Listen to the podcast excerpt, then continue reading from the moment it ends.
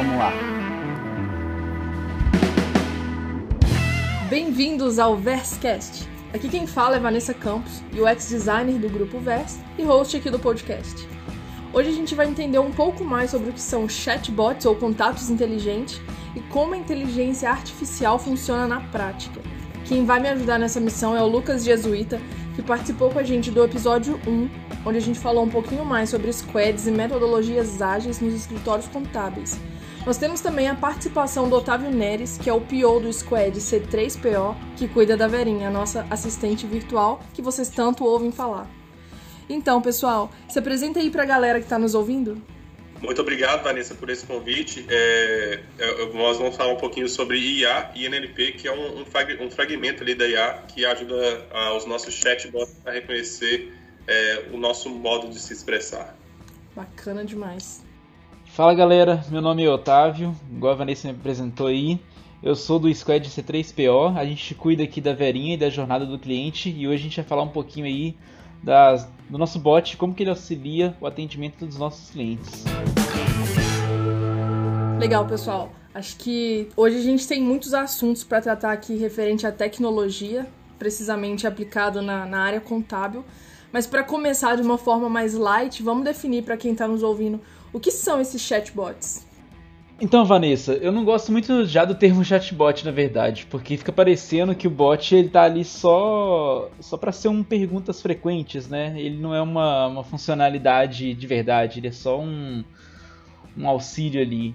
Mas o bot mesmo, ele tá ali para facilitar toda a experiência do cliente, entregando muito mais valor do que só uma conversa, só um chat.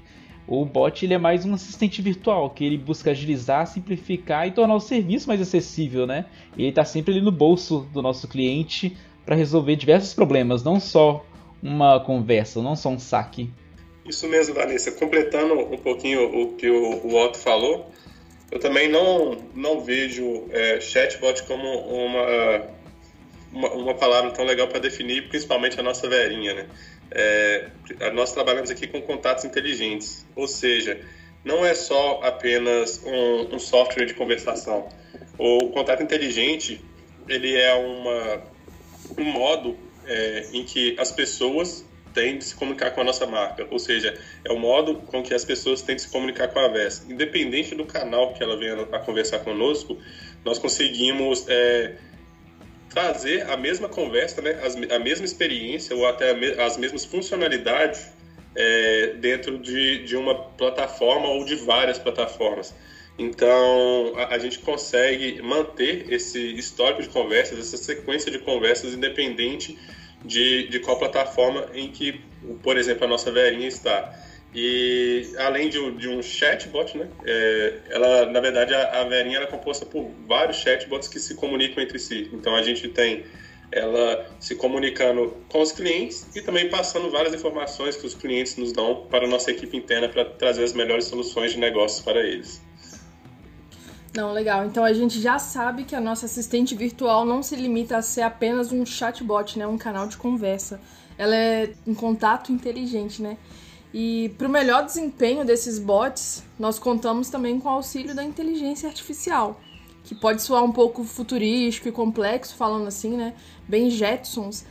Então, vocês conseguem definir de, forma clara como a inteligência artificial funciona na prática? Tipo, vamos desmistificar esse assunto aí tão complexo? É, pois então, Vanessa, a inteligência artificial, ela, ela é um, uma maneira em que os, os programadores e pesquisadores, cientistas é, da área de computação encontraram de simular o cérebro humano. Ou seja, tudo que é feito hoje na área da IA é, é um modo em que as pessoas tentam reconstruir a forma com que o cérebro humano funciona. E o cérebro humano funciona é, através de aprendizados, né? Então, se você é, vivencia muitas coisas, você é, trabalha muitas coisas, sai muito do seu ambiente, vive novas situações, você acaba é, absorvendo aquele conteúdo e aprendendo e evoluindo. É, assim como é numa escola, até mesmo é, no dia a dia é, atual. Se você tem uma pessoa e tranca ela dentro de, uma, de um quarto em branco, sem ninguém, desde o nascimento, dificilmente essa pessoa vai aprender a falar, vai aprender a andar, porque ela não tem exemplos, né? Ela não, não viu ninguém fazendo e ela não tem exemplos de, de como fazer. Então a evolução dessa pessoa ela vai ser bastante limitada. E a IA, ela se baseia no mesmo princípio. Ela trabalha através de, de base de dados, né? Ou de exemplos e de situações em qual ela é submetida.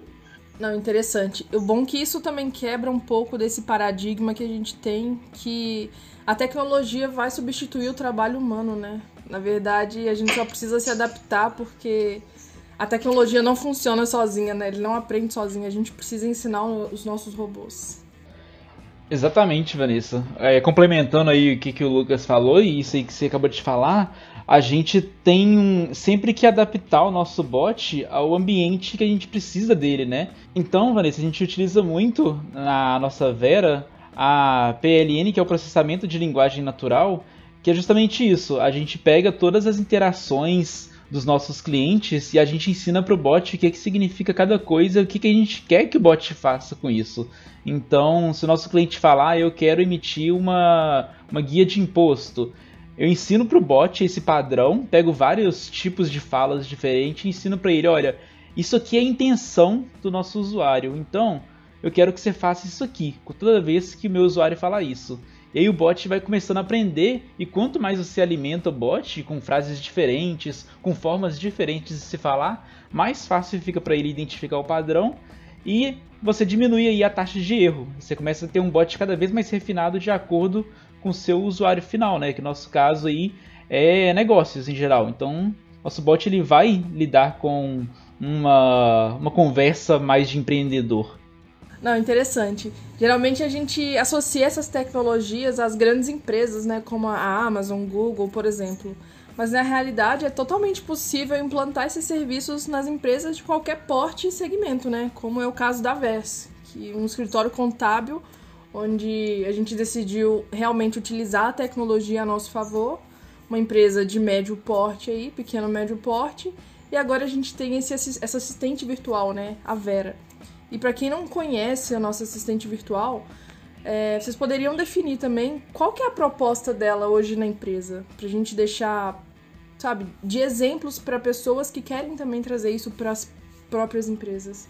É, Vanessa, a proposta da nossa Vera aqui na VERS, ela começou sendo para entregar um atendimento rápido, centralizado e seguro e cada vez mais a gente está entregando novas funcionalidades. Então a ideia é que a nossa Vera ela já comece a fazer nova, ter novas funcionalidades. Ela vai poder enviar guia, às vezes um boleto, tudo isso de uma maneira ágil e sempre ali no bolso ou na palma da mão do empresário. Ah, não, legal. Mas trazendo assim para a realidade de um escritório contábil, quais são os exemplos dessas atividades que a gente pode realizar por meio da Vera? seja com inteligência artificial, NLP ou não? É, Vanessa, perfeita a sua pergunta. É, além da, da parte de, de atendimento né, e, centralização de, de mensagens, né, de contato, como o Otto é, bem pontuou, a gente também consegue fornecer qualquer tipo de serviço para o nosso cliente. Né? É, além da, das guias do boleto, que é, infelizmente é o, o pesadelo do, dos empresários, né, ficar pagando boleto, ninguém gosta disso, mas ela já consegue facilitar essa comunicação, essa aproximação entre o, o empresário, ou seja, os nossos clientes, e a VES, né, que é o, a parte é, de negócios da pessoa, e também a gente consegue é, gerar indicadores. Então, futuramente, né, o, o Otto, acredito que esteja trabalhando forte para isso, nós vamos conseguir trazer indicadores até mesmo pela verinha, ou seja, o cliente vai, vai ali, está perdido com a situação da sua empresa, ele pode perguntar para a Vera, pedindo alguma informação relevante da sua empresa, sobre faturamento, é, sobre algum, se ele for um alocador de veículos, sobre como que está a frota dele, a depreciação dela, por exemplo. É, e a Vera ela já consegue trazer isso, ela já consegue, é, ela vai, vai, conseguir, desculpa, trazer essas informações é, para o empresário. Eu vou complementar aqui o que, que o Lucas acabou de falar, que é realmente isso. A Vera ela pode entregar tudo. É, a pergunta não é nem o que pode ser entregue, mas como. Basicamente dá para você fazer tudo. E a ideia é que a gente foque nas coisas que os nossos clientes mais precisam no momento. Às vezes a pessoa quer tirar apenas uma dúvida sobre algum termo que ele desconhece. Às vezes ele quer entender alguma lei ali, e a gente identificando essa necessidade, a gente pode construir no nosso bot justamente a identificação desse, dessa dor, né, dessa dúvida, e o bot já pode entregar ali uma, uma dúvida sobre contra-cheque, alguma dúvida sobre cálculo. A gente pode até mesmo conectar o nosso bot para fazer cálculos de impostos básicos que o nosso cliente precise. Então, assim, é mais o como, mas basicamente quase tudo é possível. Interessante, pessoal. Mas em quais canais, em quais veículos de comunicação a gente consegue distribuir os nossos bots para entrar em contato com os clientes? É, Vanessa, em praticamente todos os canais, tá? É, se é um canal digital, a gente já consegue é, inserir um chatbot. E, e, ele pode ser até mesmo o mesmo chatbot, ter a mesma experiência em todos os canais. A gente pode ter um chatbot é, ou um contato inteligente, né? É, no, no, nosso telefone, né? pegando as informações, é, fazendo processamento de áudio, ou seja, convertendo o áudio da pessoa para uma linguagem é, de computador e trazendo a resposta em retorno também, fazendo a, a, conversão inversa, né? Que a gente chama de speak to text e text to speak. Então a máquina ela faz esses dois trabalhos para retornar a, a resposta para o usuário ou para o cliente. E a gente pode ter um chatbot no Facebook, que é uma plataforma sensacional e acredito que hoje seja mais evoluída em, em relação a, a, chatbots. Podemos colocar no nosso website ou então no, no aplicativo. Então, os, a, as possibilidades são, são enormes, né? Aqui na VES, por exemplo, é, a gente já tem o chatbot pelo para os clientes no WhatsApp e também a gente tem o chatbot nosso interno aqui, a Verinha nos ajudando nas tarefas do dia a dia no, no nosso, no nosso Teams, né, no nosso canal de comunicação interno. E, e também já fizemos testes com e-mail e funcionou. E, e, assim, são infinitas possibilidades. Bem bacana, Lucas, isso aí que você falou. Da... O bot também ele pode servir para ajudar o próprio trabalho interno da empresa, né? Então, esse canal é preciosíssimo para auxiliar o dia a dia da empresa, ainda mais agora que a gente está nesse momento de pandemia, todo mundo trabalhando de casa, o bot é uma ferramenta, assim, um aliado nosso no dia a dia. E também tem o canal que a Google acabou de disponibilizar, que a pessoa pode entrar em contato com o seu bot direto naquela página quando a pessoa vai procurar por serviço. Ela vai lá encontra a sua empresa e ela pode ali já ter uma conversa com o seu bot e já ter esclarecimentos ao vivo ali em tempo real do seu produto e você pode inclusive colocar um atendente para já fazer ali o, a apresentação né, do seu serviço e talvez já até a contratação. Legal, a tecnologia facilitando aí o nosso dia a dia e os pontos de contato né, das empresas com os clientes. Então, para a gente poder incentivar as outras empresas a investirem nesse tipo de tecnologia, quais são as etapas para implantar esse tipo de serviço em pequenas e médias empresas? É um serviço que a gente consegue realizar com uma pessoa só? Essa pergunta aí, Vanessa, é uma pergunta muito boa, inclusive, saber quais são os primeiros passos, né? Acho que é que todo mundo busca na hora de tomar uma decisão nova assim na empresa, no negócio. Acho que o primeiro passo é definir qual que é o objetivo que a empresa quer atingir com aquele, com aquele bot é realizar um atendimento, é às vezes disponibilizar um canal de compra para o cliente ali, talvez até auxiliar só no acompanhamento de uma entrega. Então acho que o primeiro passo é esse: identificar qual tipo de valor que você quer entregar implementando aquele bot. Vai fazer sentido esse investimento? Acho que esse aí é o primeiro, primeiro passo da jornada. Oh, interessante. É, assim como o Otto falou, o, o, o, o chatbot ou o contato inteligente, ele vem para resolver um problema, né? Então, não é interessante você implementar um chatbot numa empresa só porque você acha ele bonitinho. Geralmente é interessante você colocar quando você tem um, um volume grande né, de, de, de questões sendo feitas é, para determinadas pessoas da empresa e você consegue, de certa modo, automatizar isso. Ou então, ou então entregar um serviço de forma automatizada é, em um canal de, de mensageria ou apenas um canal de áudio. Então, para a gente implementar um, um, chatbot, hoje os custos é, não são tão altos né, em, em relação à, à, tecnologia. A tecnologia, é, principalmente de IA, hoje está caindo bastante o preço no mercado. Mas é, o ponto inicial é você, para que você precisa de um chatbot? Você pensar, por que você precisa de um contato inteligente? é, ele vai auxiliar a sua empresa, qual é o valor que esse contato inteligente vai agregar na sua empresa? Vai ser um valor interno para solucionar dúvidas do, dos colaboradores, né? Tem empresas que têm 5, 10 mil colaboradores e às vezes resolve ali dúvidas de, de departamento pessoal, é, de RH, que são inúmeras dúvidas. E então esse, esse, esse robô, né, esse contato inteligente já soluciona problemas internos. Ou a gente pode ter uma empresa com diversos clientes a todo momento com um tipo de problema e a gente consegue através do contato inteligente aproximar as pessoas, né? Aproximar o cliente da marca.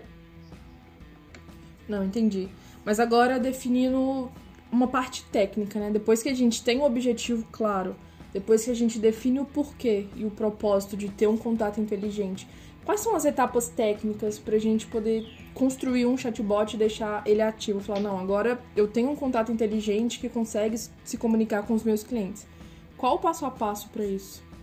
Acho que o primeiro passo aí mais técnico de se fazer é você saber se você vai contratar um time de TI, de tecnologia e inovação, ou se você vai contratar um serviço que vai desenvolver o bot todo para você.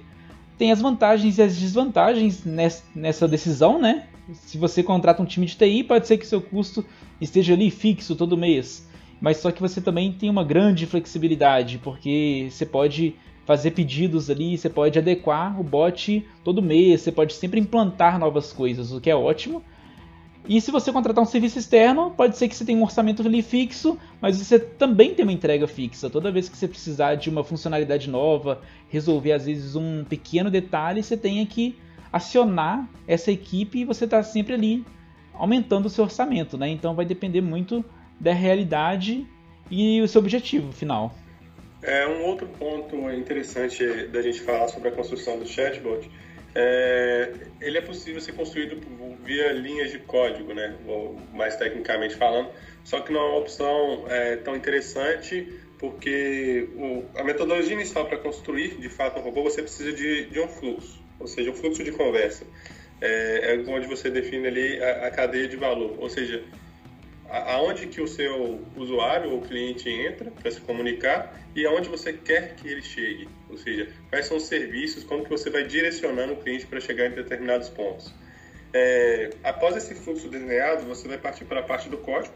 É, se você for fazer esse código, vamos dizer assim, na mão, né, o, o pessoal, os desenvolvedores aí até arrepiam, porque realmente é, é, é muita linha de código para fazer é, esse produto. Então você pode pensar se você vai fazer através de código ou através de diversas plataformas que já existem no mercado que facilitam muito esse trabalho. Então, se você já tem essa plataforma, tem vários, vários players aí no mercado, é, até mesmo a, as grandes IBM, Microsoft, é, que, que, fornecem esse serviço, como diversas outras. É, isso, isso ajuda é, e, ao, no desenvolvimento e diminuir o custo também operacional. Então, só para a gente concluir o assunto aqui, hoje a gente conseguiu entender a diferença entre ter um chatbot ou um contato inteligente, né? O chatbot fica limitado ali nessa, nesse canal de só conversar, só comunicação, e o contato inteligente consegue ir além. Dentro disso, a gente entendeu também que a inteligência artificial nos auxilia nesse processo e como esse, esse, esse contato inteligente unificado com a inteligência artificial facilita o dia a dia do nosso escritório contábil, né? A gente consegue realizar alguns serviços por meio da Verinha.